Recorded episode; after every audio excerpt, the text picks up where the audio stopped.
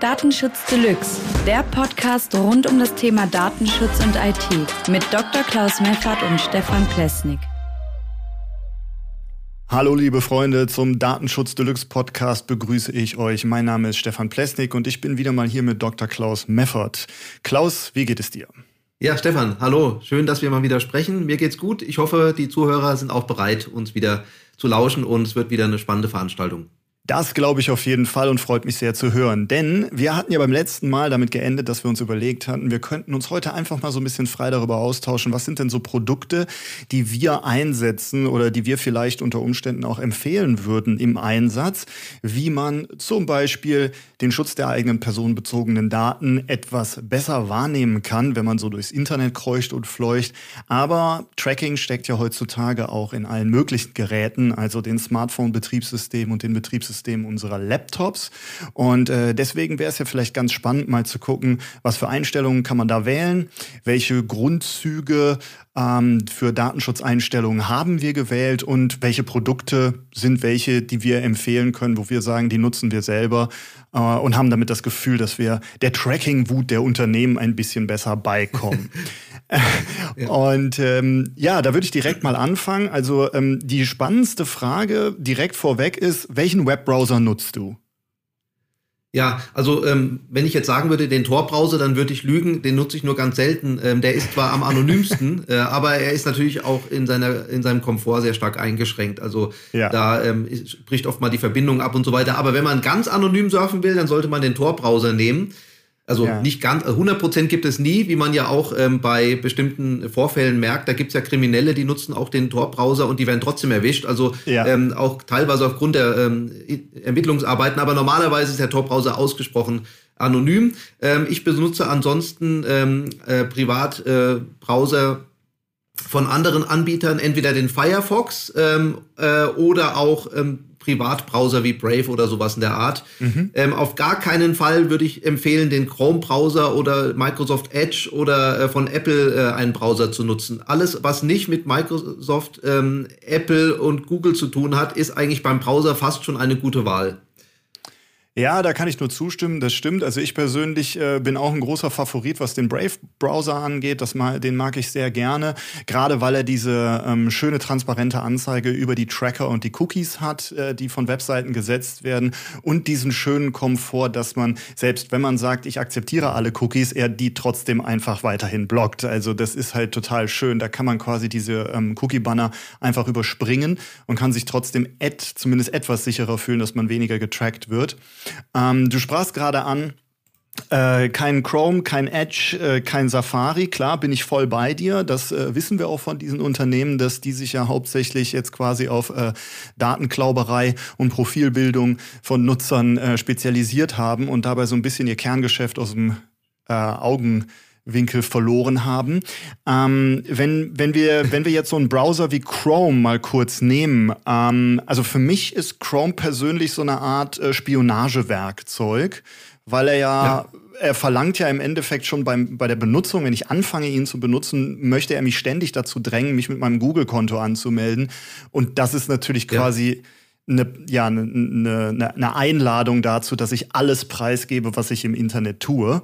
Ähm, aber gerade eben sagtest du auch noch der Tor-Browser und ich weiß nicht, ob äh, das allen Leuten ein geläufiger Begriff ist. Ich meine, man kennt das vielleicht aus dem Brave-Browser zum Beispiel. Da kann man ja ein privates Fenster mit Tor öffnen. Aber ähm, erklär doch noch mal einmal kurz, was genau ist denn Tor? Ja, also Tor ist ein äh, dezentrales Netzwerk. Beim normalen Browser ist es ja so, man verbindet sich äh, über sein Endgerät, PC oder Smartphone direkt mit der Webseite oder App, die man äh, mhm. aufruft. Äh, und beim Tor-Browser ist es so, da geht es über so Zwischenstationen, ähm, die äh, selbst nicht, äh, also keine Zwischenstation kennt Start und Ziel. Also Start bist dann du als Nutzer und Ziel ist dann die Webseite, die du aufgerufen hast zum Beispiel. Mhm. Sondern der erste, erste Knoten, den du aufrufst, der kennt natürlich dein, ähm, dein Ziel, äh, äh, den Start ähm, und der gibt dann sozusagen die Informationen weiter. Das wird verschlüsselt sozusagen in einem Netzwerk weitergereicht. Das wird das äh, Onion-Protokoll genannt. Also Onion heißt ja Zwiebel. In so Schalen äh, sozusagen wird es verpackt so dass dann ähm, das Ganze verschmiert ist, deine Anfrage, also der Aufruf der Webseite über ein internes Netzwerk sozusagen. Und ähm, nur wenn man einen so einen Knoten äh, sozusagen okkupieren kann, dann hat man eine Chance herauszufinden, wer, wer welche Webseite aufgerufen hat zum Beispiel. Äh, und äh, mhm. deswegen ähm, ist es äh, einerseits so sicher und zum anderen aber auch ähm, im Komfort eingeschränkt, weil eben durch diese Zwischenstationen kommt es halt immer mal wieder zu Verbindungsabbrüchen äh, oder zu langsamen Verbindungen. Das geht dann teilweise mhm. auch über verschiedene Länder absichtlich, damit man nicht weiß, der kommt aus Deutschland, derjenige, der jetzt gerade aufgerufen hat. Ja. Führt allerdings auch dazu, dass manche Seiten sperren einen dann aus, weil sie denken, man kommt jetzt aus äh, Russland oder so, anstatt aus mhm. Deutschland. Mhm. Und die möchten halt keine russischen äh, Besucher haben zum Beispiel. Ich will jetzt nicht die russische Bevölkerung diskriminieren, es könnte auch irgendwas anderes sein. Nein, das da meinte ich jetzt gar nicht mal das gar nicht mal das Kriegsgeschehen, sondern es gibt halt Länder, die gelten als weniger vertrauenswürdig, weil da auch mehr Hackeraktivitäten stattfinden letztendlich. Und ja. äh, deswegen ist der Tor-Browser eben aufgrund seiner Dezentralität äh, einerseits sehr sicher, andererseits aber auch sehr anfällig für Störungen. Ja, das heißt, man kann sich das so ein bisschen so vorstellen, glaube ich, am besten ähm, wie so ein ähm, immer wieder getunneltes äh, virtuelles privates Netzwerk, so ein VPN. Ich verbinde mich nicht nur mit einem Endpunkt, sondern der verbindet sich wieder mit 100 anderen Endpunkten, bevor dann irgendwann die Anfrage beim wirklichen Zielserver ankommt und dann wieder über diese 100 Endpunkte zurück zu mir geleitet wird. Und dabei kann es natürlich dann dazu kommen, dass äh, Verbindungsabbrüche oder sowas auftreten. Also ja, sehr, Tor, sehr guter Vergleich. Ja, also sehr, sehr ja. guter Vergleich mit dem, mit dem VPN. Da, da will ich nur noch kurz darauf hinweisen. Also ein VPN ist natürlich deutlich sicherer, als wenn ich normalerweise, als wenn ich äh, direkt ins Internet gehe. Aber mhm. man muss natürlich wissen, dass der Anbieter des VPNs theoretisch oder vielleicht auch praktisch auch alle Daten zu einem Nutzer sammeln kann. Ja, also Sehr richtig. viele sagen immer Nord, ich will jetzt nur NordVPN mal als Beispiel nennen. NordVPN ja. ist deswegen bekannt, weil sie Fernsehwerbung machen. Äh, mhm. Man muss dazu wissen, wenn ich das richtig gesehen habe, dass NordVPN ein äh, amerikanisches geführtes Unternehmen ist. Ja, da ja. kann man sich dann überlegen, ob man sich da sicher fühlt. Ja, genau. Also bei dem Stichwort VPN, da sind wir eigentlich schon beim nächsten Punkt. Wir haben gerade ge gesagt, okay, nutzen wir den Safe-Browser, du nutzt Brave, ich nutze Brave, du nutzt auch Firefox, eben auch Tor-Browser-Funktionalitäten, die ja teilweise in diesen beiden Webbrowsern als Funktionalitäten integriert sind. Also man braucht jetzt nicht unbedingt den Tor-Browser selbst, sondern man kann eben auch mit diesen Produkten arbeiten. Auf jeden Fall keine der Browser der großen namhaften Hersteller nutzen oder die onboard in dem Betriebssystem mitkommen.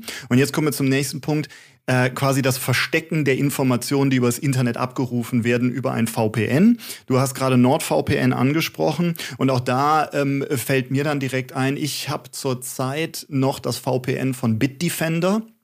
Und ähm, da habe ich mich für entschieden, einfach nur aus dem Grund, weil Bitdefender eine extrem gute Datenschutzerklärung hat, obwohl mhm. sie auch ein amerikanisch geführtes Unternehmen sind aber eben auch eine Garantie dafür geben, dass alle Daten, die innerhalb des VPNs verarbeitet werden, ähm, vollständig verschlüsselt werden und auch sie auf ihren Servern da nicht drankommen. Ähm, ja, sehr gut. Okay. Da bin ich mir gar nicht so sicher, ob das technologisch zu 100% möglich ist, weil eine Ende-zu-Ende-Verschlüsselung bin ich mir nicht so sicher, ob die so einfach hergestellt werden kann zwischen einem Endgerät über ein VPN zu einem Zielserver. Aber gut, das sei mal dahingestellt. Ja. Sie geben einem diese Garantie zumindest. Und das finde ich schon mal ganz ja, praktisch. Ja, auf jeden Fall ist die Garantie besser als nichts, das muss man schon sagen. Genau. Ähm, und ähm, gut, wie du auch sagtest, mit der End-to-End-Verschlüsselung, das äh, ist, glaube ich, aus technischer Sicht gar nicht möglich, wenn ich ähm, über Webseiten ähm, äh, rede, weil genau. äh, es muss ja irgendwo, bevor der Server aufgerufen wird, den ich aufrufe, also die Webseite, äh, muss ja irgendwo bekannt sein, welche Webseite es denn jetzt ist und das muss im VPN ja bekannt sein. Also äh, muss, muss ja diese Information auch wieder entschlüsselt werden. Also, aber ich glaube, man könnte wahrscheinlich sagen, dass die Nutzung eines VPNs, was nicht an die üblichen Verdächtigen, also äh, Google, Facebook, Apple, äh, angeschlossen ist, was ja normalerweise auch nicht der Fall sein sollte, ja, ähm, ja. dass eine Nutzung eines VPNs deutlich besser ist, als kein VPN zu benutzen. So könnte man es, glaube ich, sagen, weil so, sobald man die Daten von Google weghält und den anderen zweien, ist es auf jeden Fall besser, weil die können dann ihre Monopolstellung, ihr Datenmonopol nicht weiter ausbauen. Und ich sag mal so, lieber im schlimmsten Fall hat ein VPN-Anbieter ein paar Daten und Google nicht, als dass Google noch mehr Daten hat. Also das wäre der schlechteste ja. Fall, der immer noch besser ist, als wenn ich gleich alle Daten an Google gebe. Das ist sehr richtig, auf jeden Fall. Da bin ich voll bei dir. Was ich zum Beispiel auch sehr spannend fand, das ist mir im Türkei-Urlaub passiert. Da habe ich meine VPN-Verbindung auf dem Handy starten wollen und habe eine Information über so eine regionale äh, wichtige Information bekommen, von wegen, dass VPN-Einsatz in diesem Land gesetzlich verboten ist und das zu Problemen führen kann und ich mir darüber im Klaren sein muss. Und das hat mich dann nämlich genau zu der Frage gebracht, die du gerade mit der Verschlüsselung angesprochen hattest. Das finde ich nämlich super. Und zwar die Frage, äh, wie kann denn jemand, wenn ich ein VPN benutze, und damit so anonym im Internet surfe, überhaupt herauskriegen, äh, wer ich bin. Und da kommt genau dieser Weak Link, den du gerade angesprochen hast. Die Verbindung ist ja erst ab dann verschlüsselt und gesichert, wenn einmalig die Verbindung zum VPN-Anbieter hergestellt wurde. Das heißt über den Mobilfunkprovider in dem Falle, weil es ein Smartphone war, oder eben über die, den Anbieter der Internetleitung kann man immer noch herausfinden, äh, dass ein bestimmtes Endgerät zu einem bestimmten Zeitpunkt sich mit einem VPN-Dienst verbunden hat. Und alleine das reicht ja in Ländern, wo das gesetzlich verboten ist, schon aus, um im Endeffekt einen Rechtsfall zu konstruieren.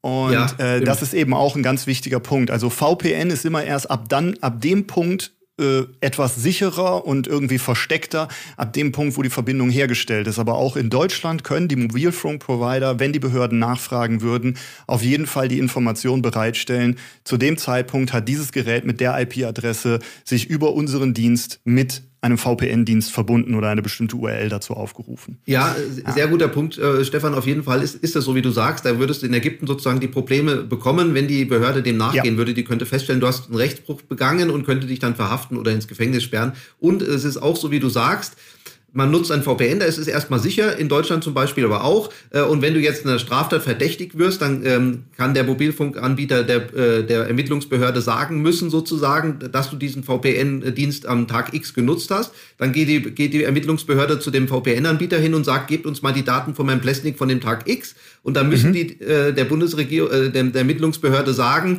äh, welche Webseiten du da aufgerufen hast oder sowas. Das, äh, also so diesen Fall kann es geben, ja, genau. Ja, und ich finde, das, äh, das äh, bringt es eigentlich ganz schön zusammen. Also wir können uns auf der einen Seite mit einem VPN sicherer im Internet bewegen. Ich weiß nicht, nutzt du zurzeit überhaupt eins oder sagst du, das reicht mir mit, mit einem Safe-Browser, mit einem Tor-Browser, ich brauche nicht auch noch ein VPN benutzen. Wie gehst du zurzeit vor? Also ich nutze VPNs momentan nur, wenn ich für Firmenkunden etwas entwickle und die ein eigenes VPN nutzen. Das hat aber dann weniger mit Aufruf von Webseiten oder so zu tun. Ähm, ich nutze mhm. deswegen kein VPN, weil ich glaube, also es ist zwar besser, ein VPN zu nutzen, aber diese kostenlosen VPNs, die ähm, haben gewisse Kontingente und Nachteile, also vor allem die Kontingente sind irgendwann ja. erschöpft. Und ich möchte halt persönlich nicht auch noch Geld dafür bezahlen, dass andere keine Datenschutzregeln einhalten. Da gehe ich lieber dagegen vor, dass die Datenschutzregeln missachtet werden und schütze mich noch zusätzlich durch ein paar extra Maßnahmen, die wir gleich auch noch äh, besprechen können gerne. Ja, super. Das äh, finde ich gut. Also ich persönlich, wie gesagt, ich habe aktuell noch dieses Bitdefender VPN, ähm, bin da aber auch, ja, was das Preis-Leistungs-Verhältnis angeht, wie du schon ansprachst, man verbindet sich halt mit Servern im Ausland, es kann zu Verbindungsabbrüchen kommen, zu schweren Erreichbarkeiten und so weiter und darunter leidet dann teilweise eben auch der Komfort bei der Nutzung der Informationen. Ähm, ich bin selber auch eher so, dass ich sage, okay, ein Safe-Browser wie Brave mit den richtigen ähm, Einstellungen zu Cookies und äh, Übertragungen an, an Drittdienste, ähm, ist mir da, äh, reicht mir da für meinen eigen, eigentlichen Nutzen im Internet. Ähm, jetzt kommen wir mal auf das Thema, ähm, was ist denn mit dem Betriebssystem? Also äh, erstmal, welches, äh, auf, auf welchem System arbeitest du hauptsächlich? Windows, Mac, Linux? Ja. Also ich habe äh, ich habe auf dem PC habe ich äh, Windows, äh, da ja. sehe ich auch für mich keine Alternative, muss ich sagen. Also äh, mhm. Linux hasse ich, ja. Also ich verstehe, dass man Linux auf systemnahe Ebene verwendet, ja. Das hat, hat durchaus ja. seinen Sinn, auch für die Absicherung von Netzwerken. Aber Linux war und ist, glaube ich, immer noch eine Katastrophe, was die Bedienbarkeit angeht. Es werden Linux äh, Jünger werden das anders sehen. Aber ich habe jetzt heute wieder eine Diskussion im sozialen Medium gelesen, da ging es um einen Texteditor. Da fangen die Leute immer noch an, wir leben im Jahr 2023, äh, äh, in einer Textdatei mit Buchstabentasten zu navigieren statt mit Cursor-Tasten. Sowas finde ich einfach abscheulich. Und das, wer das machen will, kann es tun, aber das Leuten aufzunötigen, also Windows nutze ich. Äh, und außerdem äh, habe ich noch ein Smartphone, ähm, was ein Android-Betriebssystem hat, aber entgoogelt ist. Das ist äh, ein Fairphone, ähm, da gibt es das Betriebssystem E ja. ähm, so dass da kein Google drauf ist, hoffentlich. Also zu, mhm. ich kann mir vorstellen, dass es vielleicht doch so ist in Einzelfällen. Ich habe da schon was gelesen, mir ist ja. noch nicht aufgefallen. Äh, aber auf jeden Fall ist es ganz viel erheblich besser, als wenn ich einen Super Cookie von Google mit mir rumtrage, nämlich mein Smartphone oder wie du sagst, einen Google Chrome Browser habe, äh, der ja auch zum Super Cookie, Cookie umfunktioniert wurde und immer noch weiter wird. Stichwort Google Topics, aber da brauchen wir jetzt nicht weiter drauf eingehen. Also Windows äh, habe ich keine Alternative äh, und auch, ähm, wie gesagt, ein entgoogeltes äh, Smartphone. Ja, und ähm, deine, deine Windows-Datenschutzeinstellungen, also ähm, hast du da besondere vorgenommen oder ähm, hast du das einfach so, wie es out of the box äh, gekommen ist, äh, belassen und sagst, Microsoft ist schon etwas lieber als Google? ja, also Microsoft ist äh, wahrscheinlich genauso böse wie Google, hat nur nicht so viele Daten, das muss man, glaube ich, sagen. Äh, also die ersten ja. drei äh, Datenimporteure, wenn ich es mal so höflich formulieren darf, sind nicht Microsoft, sondern Google, äh, Meta, also Facebook und Apple, soweit ich das weiß. Ja. Danach kommt irgendwann auch Microsoft, vielleicht an Stelle vier, ich weiß es gar nicht. Also jedenfalls ähm, habe ich zum einen, äh, gucke ich mir die Telemetriedaten an, dass da möglichst wenige rübergehen. Mhm. Und zum Zweiten, äh, auch immer mal, wenn es Updates gibt, dann stelle ich alles auf Nicht-Erlauben ein. Ich nutze auch kein Cortana oder sowas. Äh, auch diese, diese Berichte ja. an Microsoft, die habe ich abgeschaltet. Äh, also da achte ich schon drauf. Mein Betriebssystem ist wahrscheinlich nicht 100% datensicher, aber ich habe es relativ weit runtergesichert und ähm, ich achte halt schon auch drauf, was ich da mache letztendlich. Das ist sehr spannend. Ähm, ich habe mal vor ein paar Monaten äh, mir zum, da war es glaube ich noch Windows 10, jetzt gibt es ja schon Windows 11, ähm, das etwas genauer unter die Lupe genommen, was man eigentlich so on board äh, bei den Datenschutzeinstellungen ähm, machen kann, so welche Daten wohin wandern, welche Zugriffe auf welche äh, Sensorik im Gerät und so weiter, womit man eben dieses Übermitteln dieser sogenannten Telemetriedaten einschränken kann. Dann habe ich drei Videos zugemacht auf unserem YouTube-Kanal Datenschutz ist Pflicht. mich würde wirklich interessieren, wenn du sie dir anguckst und mir zurück sagst, welche Einstellungen du davon alle gewählt hast. Weil ich könnte mir vorstellen, dass du wahrscheinlich den Großteil davon äh, auf jeden Fall für dich selbst auch schon entdeckt hast. Gerade weil du auch schon hier den Sprachassistent Cortana und sowas angesprochen hast. Äh, da fällt mir noch zu ein, auch im, im Apple-Betriebssystem, was ich ja hauptsächlich nutze, ähm, da ist ja auch diese Siri-Funktion drin und diese ganze Ortungsdienste und so weiter zum Auffinden des Gerätes. Und äh, da muss ich auch ganz ehrlich sagen, also wer seinem Gerät den Zugriff, äh, seinem Betriebssystem sagt, du darfst mir gerne zuhören beim Arbeiten, damit ich dich mit Hey Siri ja. ansprechen kann, ähm, der müsste sich eigentlich tendenziell darüber im Klaren sein, dass wenn das Gerät auf einen Sprachbefehl reagiert, dass es die ganze Zeit zuhört und damit kann es alles hören, was es will und das auch verwenden, wie es möchte, weil ich habe meine Einwilligung gegeben. Danach wurde ja gefragt. Also das vielleicht ja mal so ein wichtiger Punkt, so im Kopf zu behalten. Ne? Wenn ich einwillige, also, dann habe ich keinen Rechtsweg mehr, dann habe ich kein Rechtsmittel mehr.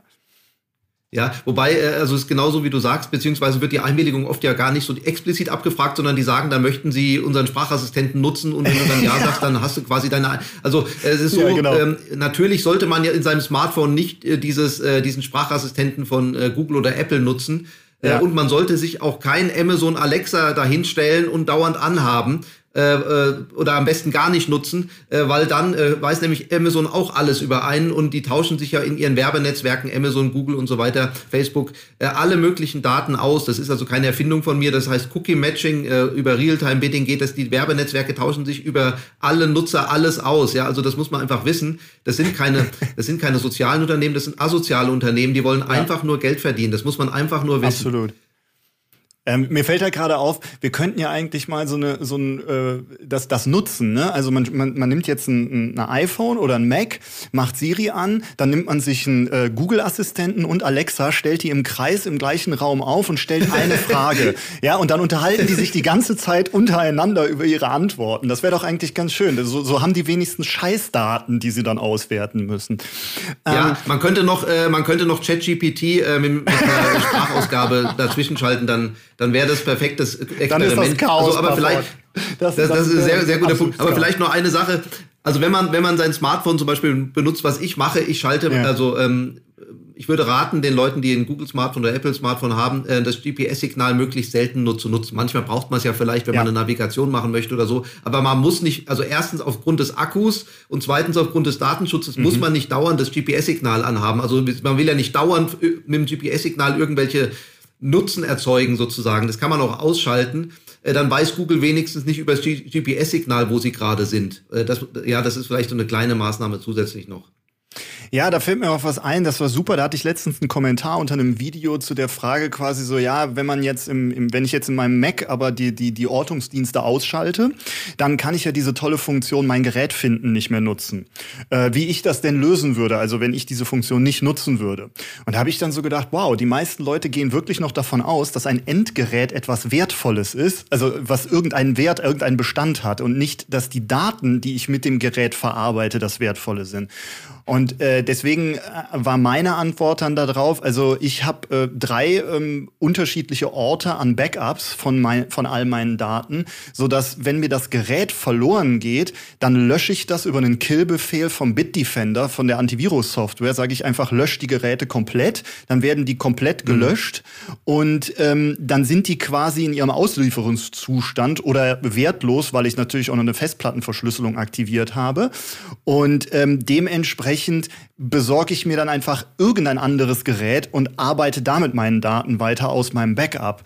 Ja, aber ähm, auch das so zum Verständnis, weil du gerade diese Ortungsdienste ansprachst. Ich glaube, vielen Leuten ist es nicht bewusst, dass nicht das Gerät irgendetwas Wichtiges ist, sondern dass es wichtig ist, dass ich mir Gedanken darüber gemacht habe, wo habe ich meine Backups, wie kann ich aus diesen Backups heraus sofort arbeiten oder unter welchen Umständen muss ich welche Zeit einplanen, um so ein Backup zurückzuspielen auf ein anderes Gerät, damit das Gerät selbst selbst bei Verlust oder Diebstahl eigentlich irrelevant wird, weil gegen sowas habe ich ja meistens auch eine Versicherung, die mir dann das Geld ja. gibt, sodass ich mir ein neues Endgerät besorgen kann. Ja, genau. Also äh, vielleicht noch jetzt zum Schluss äh, noch ein paar andere äh, Tipps vielleicht, ähm, die, die auch mit äh, Internetsurfen zu tun hat, ähm, die, die ich ähm, den Zuhörern ja. ans Herz legen möchte. Viele machen es ja vielleicht auch schon. Also zum einen sollte man unbedingt einen Werbeblocker installieren. Da gibt es zum Beispiel uBlock, also U-Block, mhm. B-L-O-C-K, also wie der Block. Äh, ja das kann man als Browser-Plugin zum Beispiel für den Firefox äh, herunterladen, von Brave wahrscheinlich auch. Ich weiß es gar nicht. Ähm, ja, auf jeden und, äh, Fall. Damit? Also damit äh, werden diese ganzen bösen Dienste blockiert. Ähm, ja, also Google Analytics und so weiter und der Facebook Pixel, mhm. die werden alle blockiert. Auch äh, und so ähm, äh, wird man dann weitgehend unentdeckt bleiben zumindest. Ähm, viele Sachen werden zumindest blockiert. Ähm, und dann sollte man sich auch, du hast es vorhin schon mal angesprochen, nicht in einem Google-Konto anmelden. Äh, und wenn man es mal ja. macht, dann nur ganz punktuell. Man sollte immer abgemeldet sein, soweit es möglich ist. Auch bei Facebook übrigens. Ich würde sogar grundsätzlich dazu raten, Facebook gar nicht zu nutzen. Manche machen es ja, weil sie privat da Nutzen von haben. Geschäftlich, glaube ich, haben die meisten keinen Nutzen davon. Da hängt vom Markt ab. Aber man sollte auf jeden Fall, wenn, nur eingeloggt sein, wenn es nötig ist. Ähm, das hilft schon sehr. Und dann gibt's natürlich ähm, beim Firefox zum Beispiel auch den Privatmodus. Der ist jetzt mhm. nicht ähm, super privat, aber besser als der normale Modus. Und man kann natürlich auch regelmäßig alle Cookies im Browser löschen. Dann gehen zwar auch die Anmeldeinformationen von eigenen Webseiten weg, aber ähm, der Browser speichert sich ja trotzdem noch äh, nur für, für den, das Endgerät äh, einsehbar, sozusagen nicht für andere ähm, die Passwörter ab, wenn man das möchte, von einem selbst. Äh, muss man ja. sich überlegen, ob man das aus Sicherheitsgründen macht, aber zumindest komfortmäßig würde man da nichts verlieren. Man muss sich halt einmal nur anmelden, was man sowieso muss, alle jeden Tag oder alle zwei. Ich jedenfalls, es wäre blöd, wenn man 30 Tage in seiner Webseite eingeloggt bleibt und dann kommt irgendjemand, nimmt das äh, ja. Endgerät oder bricht ein und dann ist er direkt im Datenbestand drin. Also man Absolut. muss sich sowieso neu anmelden. Deswegen ab und zu mal alle Cookies löschen. Dann weiß Google auch nicht mehr äh, sozusagen, ähm, wer man ist, äh, zumindest nicht aufgrund der Cookies. Man kann da viel tun. Werbeblocker, wie gesagt, ähm, äh, Cookies regelmäßig löschen, Privatmodus des äh, Browsers nutzen, aus den Konten abgemeldet sein oder vielleicht auch gar keine Konten haben. Äh, und vor allem auch, wenn man diese Ab Einwilligungsabfragen bekommt, immer auf Ablehnen klicken. Äh, mhm. Auch wenn es vielleicht manchmal ein Klick mehr ist. Das, ähm, die Mühe mache ich mir immer. Es gibt zwar Webseiten, die respektieren das immer noch nicht, aber dann kann man sich überlegen, ob man dann gegen die vorgeht. Ja, das ist super. Das ist ein äh, cooler äh, Hinweis. Also dieses U-Block Origin, das ähm, habe ich auf jeden Fall im Brave auch drin. Das ist halt genau das, was du gerade beschrieben hast. Und dazu hinzugefügt habe ich nur noch den Sponsor-Block für YouTube. Damit kann man gesponserte Segmente innerhalb von YouTube-Videos überspringen oder sie eben selber ah. auch markieren und dem System melden, wenn man welche findet, dass da halt irgendwelche YouTuber dann Werbung für irgendwas machen und man keine Lust drauf hat. Dann werden die automatisch übersprungen. Und das wiederum hat den unglaublich schönen schönen Mehrwert, dass an YouTube bzw. Google zurückgemeldet wird. Die Nutzer se sehen sich diese Werbe Werbeeinblendung nicht an und damit verliert die dann eben auch an Gewicht für die Auswertung des Videos. Das ja, ist natürlich für die Das ist natürlich für die Video Creator, die da, die, die durch Sponsoren bezahlt werden, nicht mehr so geil. Ähm, aber die werden ja durch die Sponsoren bezahlt, also von daher, die haben ihre Kohle sowieso bekommen. Ähm, äh, und es ist dann halt für den Sponsor nur nicht mehr so interessant, äh, auf solche Art und auf solch inversive Art und Weise zu werben. Außerdem werden natürlich alle Werbesegmente bei YouTube selbst übersprungen, wie du schon gesagt hast. Das heißt, man kann die Videos einfach sofort gucken und man braucht keine Premium-Abos bei YouTube oder Google zu bezahlen. Ähm, im, äh, wir haben gesagt, einen Safe-Browser zu nutzen, ist auf jeden Fall oberste Priorität. Da gibt es natürlich mehrere. Wir haben jetzt den Brave erwähnt, weil der ist auch sehr komfortabel, muss man sagen. Selbst die Torfunktion funktioniert auch ganz gut. Ich wollte noch hinzufügen, was ich immer mache, wenn ich mich anmelde an Plattformen, ähm, so wie du es gerade beschrieben hast, Amazon, Facebook oder was weiß ich, solange die Leute das nutzen wollen, können sie das ja machen. Ich gehe dann immer hin und öffne dafür ein privates Fenster, melde mich da zum Beispiel bei YouTube an, mache meine Musikplaylist an, die dann im Hintergrund läuft und arbeite dann in den anderen Fenstern meines Browsers. So ja. findet auch da keine Datenübertragung der Cookies und der gesammelten Informationen Informationen zwischen dem YouTube-Fenster und den anderen Fenstern statt. Denn das ja, ist sehr, sehr, sehr gute Info. Ja. Da, da, könnte, da könnte man doch sagen, könnte man sogar das Browserfenster in der Größe etwas verändern, also dass es nicht genauso mhm. groß ist wie das Originalfenster, in dem du meistens arbeitest, weil dann kann nämlich aufgrund der, ähm, der Fenstergröße ähm, YouTube, also Google, nicht so leicht nachvollziehen, dass du der gleiche Nutzer bist. Dann denkt äh, das System von Google, das ist ein anderer Nutzer, weil es eine andere ähm, äh, Fenstergröße ah, ja. ist sozusagen. Also das, das ist ein, sehr, ein sehr guter Hinweis, äh, finde ich, äh, finde ich super. Ja, cool. Ähm, gut, äh, Datenschutzeinstellungen im Betriebssystem, klar, Ortungsdienste ausschalten und alle möglichen Telemetrie-Dinge, die nicht notwendig sind. Äh, Sprachassistenten haben wir angesprochen, dass die wohl eher so eine Einladung zur Spionage sind. Und ähm, dann gibt es natürlich noch viele weitere Sachen, wie zum Beispiel das Messen der Anschläge der Tastatur. Also da war ich bei Windows echt fasziniert, was die alles da ermöglichen, einem auszuschalten, was standardmäßig aktiviert ist, ist äh, ja, es, es, es wirkt wie Candyland der Überwachung. Also Stasi 2.0 ja. ist gar kein Ausdruck mehr. Ähm, wie gesagt, habe ich eine Videoserie zu gemacht, könnt ihr euch gerne auf dem Datenschutz-Channel angucken. Ähm, und sonst zum Mac habe ich da auch schon mal in der Tiefe gegraben und gezeigt, wie die Einstellungen gewählt sind, die ich dort gewählt habe. Ähm, wir haben über Smartphones gesprochen, darüber, dass wir da auch ähm, angoogelt Varianten von Android nutzen können, die uns da sicherer machen.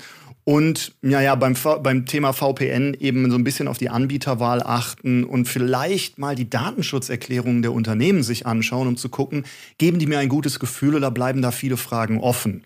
Das ist so ja, das, was ich, ich noch einen Tipp.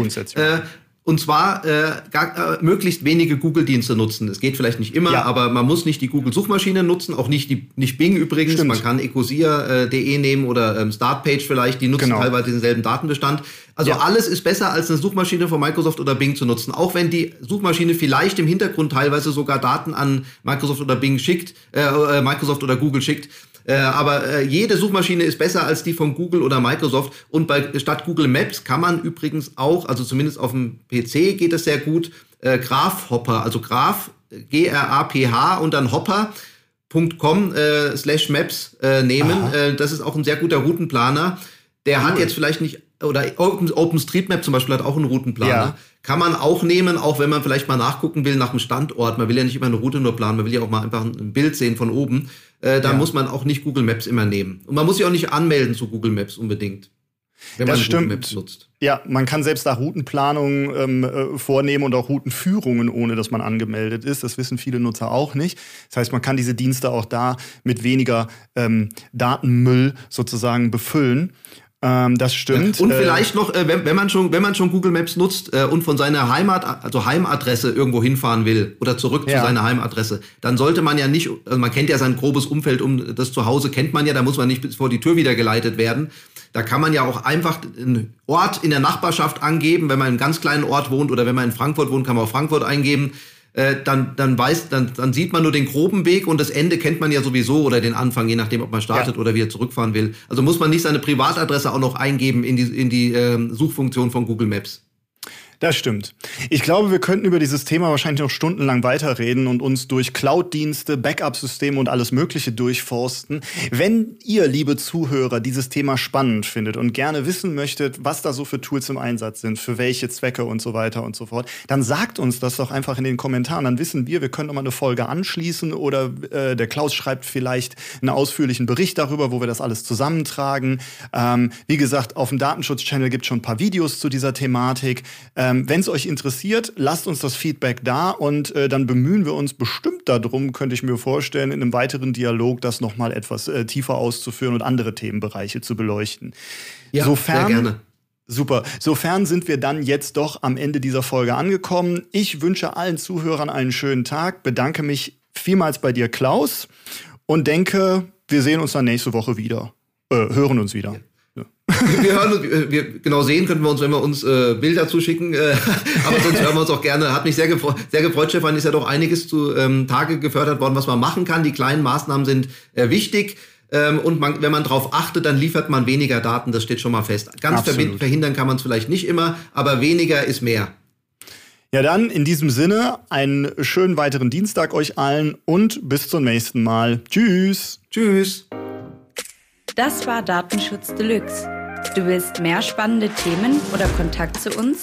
Dann besuche Klaus Meffert auf seinem Blog Dr. DSGVO und Stefan Plesnik auf seinem YouTube-Kanal Datenschutz ist Pflicht. Bis zum nächsten Mal.